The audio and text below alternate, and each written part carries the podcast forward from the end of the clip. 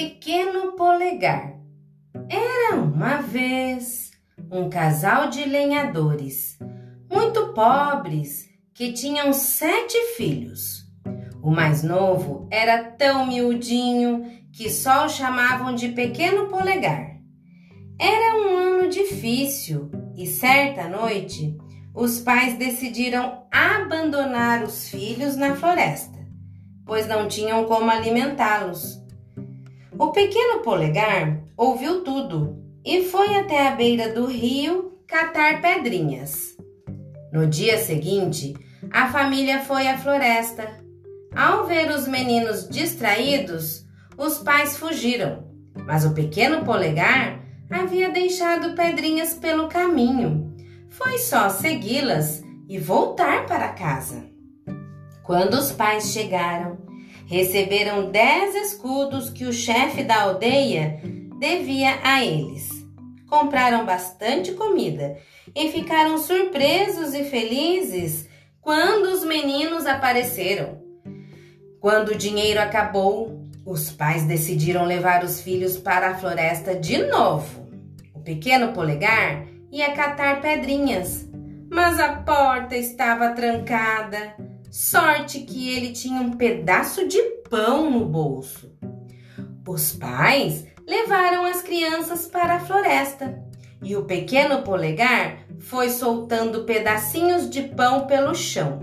Só que mais tarde não encontrou uma única migalha. Os passarinhos tinham comido tudo. Os meninos estavam mesmo perdidos. O pequeno polegar subiu em uma árvore e avistou, ao longe, uma pequena casa.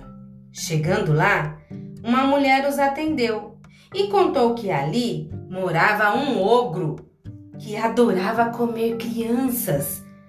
A mulher escondeu os irmãos embaixo da cama, mas o ogro, quando chegou, sentiu cheiro de criança e rapidamente encontrou os meninos. Disse que os comeria no dia seguinte.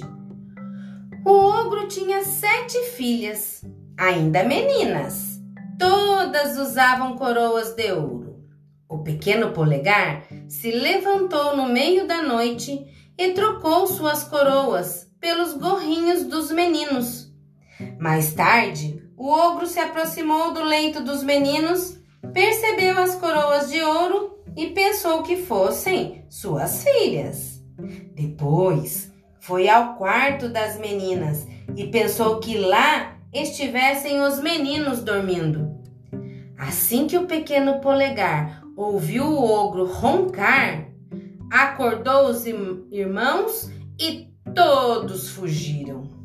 No dia seguinte, quando percebeu que havia sido enganado, o ogro ficou bravo e saiu para procurar os meninos com suas botas de sete léguas. O pequeno polegar mandou seus irmãos ir embora e se escondeu na fenda de uma rocha. O gigante parou perto dali e, cansado, dormiu. O menino então tirou as botas mágicas dele e voltou à casa do ogro. Ele disse à mulher que o ogro estava nas mãos de perigosos bandidos e precisava de todo o ouro que possuíam para libertá-lo. A mulher lhe entregou tudo o que tinham e o pequeno polegar levou para sua família.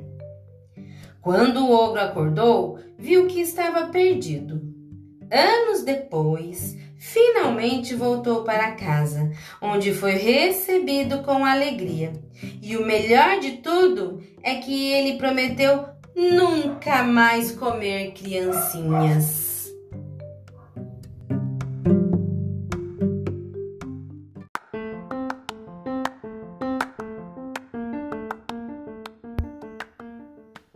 O Mágico de Oz. Dorothy era uma menina encantadora, bem como seu companheiro inseparável, o cachorrinho Totó.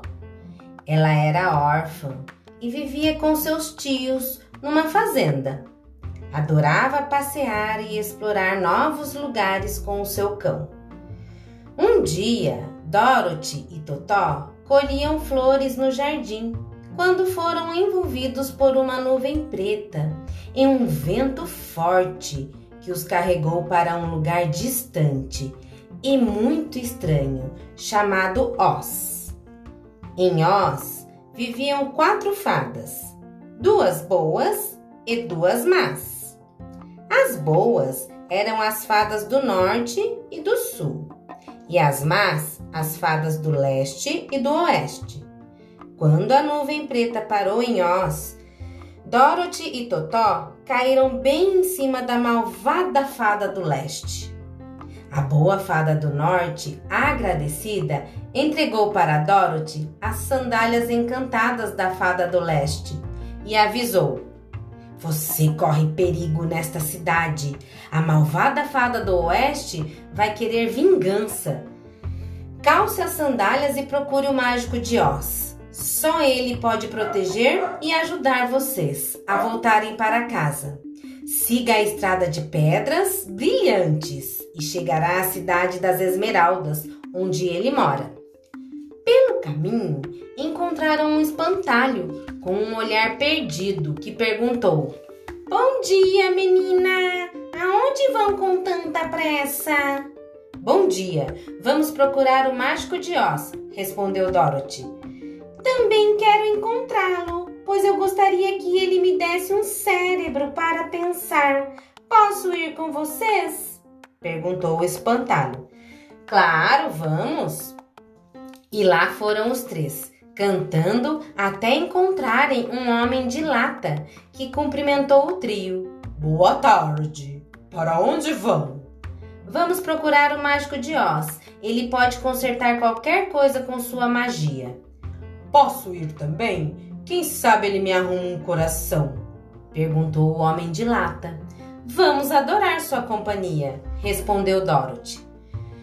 Mais adiante, um leão rugiu para eles, mas Totó latiu em resposta e o felino se escondeu apavorado atrás de uma árvore. Um leão medroso! exclamou Dorothy. Sim, confessou envergonhado o felino. Venha com a gente, aposto que o mágico de Oz pode dar coragem para você. Andaram muito e finalmente chegaram à cidade das Esmeraldas. Logo encontraram a casa do mágico, que recebeu um de cada vez. Após os pedidos, o mágico de Oz prometeu atender a todos se o ajudassem a se livrar da fada má do oeste. Eles aceitaram e partiram para o desafio. Ao anoitecer, a fada má do oeste mandou corvos e lobos para amedrontá-los. Mas o espantalho assustou os pássaros e o homem de lata venceu os lobos. A fada do oeste, furiosa, mandou macacos alados para prender os cinco amigos no seu castelo.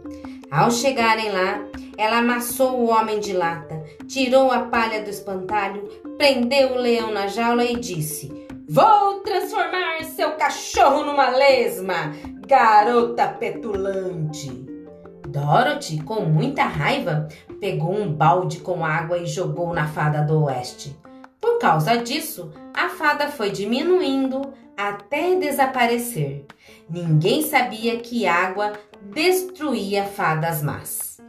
A boa fada do sul desamassou o homem de lata, colocou a palha no espantalho e soltou o leão. Já no castelo de Oz, o leão ganhou coragem, o espantalho um cérebro e o homem de lata um coração. O mágico também consertou as sandálias da fada do leste, que tinham perdido seus poderes, e agora Dorothy poderia voar até a fazenda de seus tios. A menina despediu-se dos amigos e voou com Totó de volta para casa.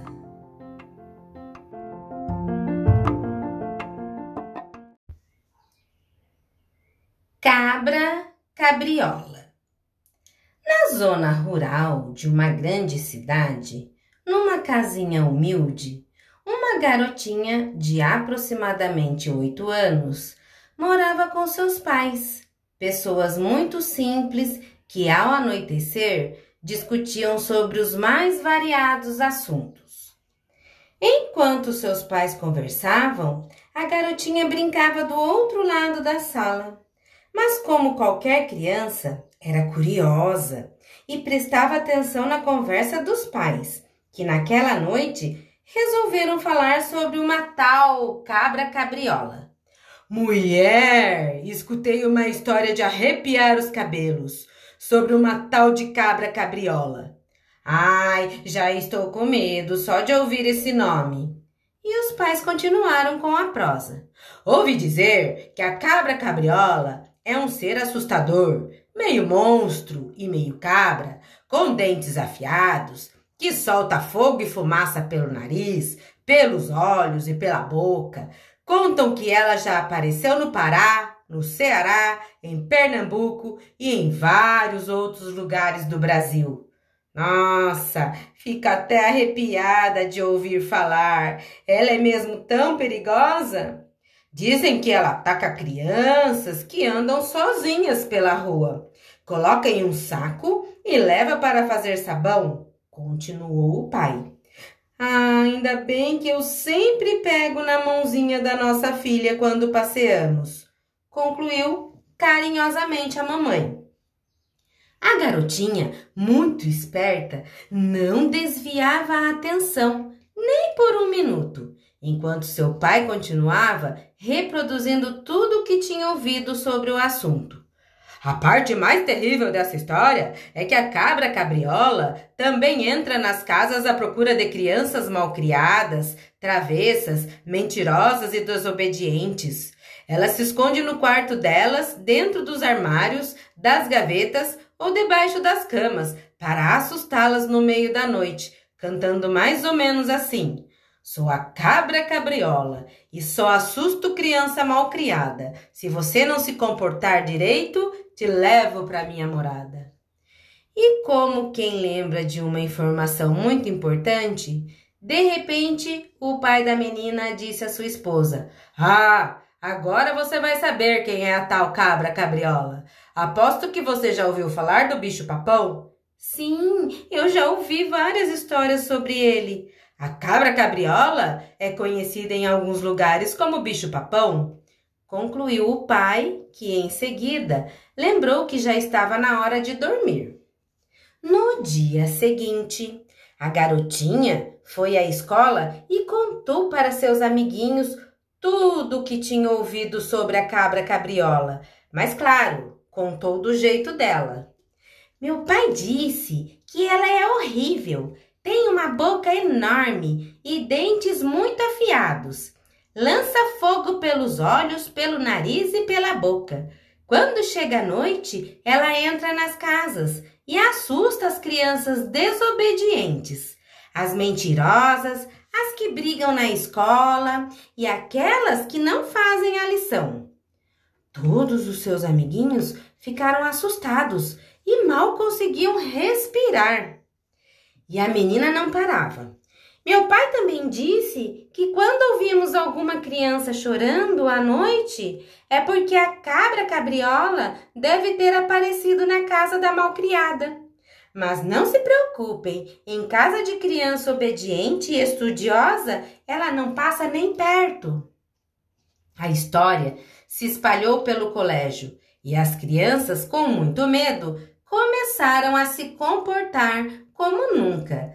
Até as suas notas melhoraram. E não foi só isso. A convivência com a família e os amigos ficou praticamente exemplar. Os pais e os professores ficaram espantados e nunca souberam o motivo daquela mudança tão radical, mas muito positiva entre os alunos. Agora, a cabra cabriola muito triste com o fim da história. Ela continua esperando até hoje que alguma criança faça traquinagem.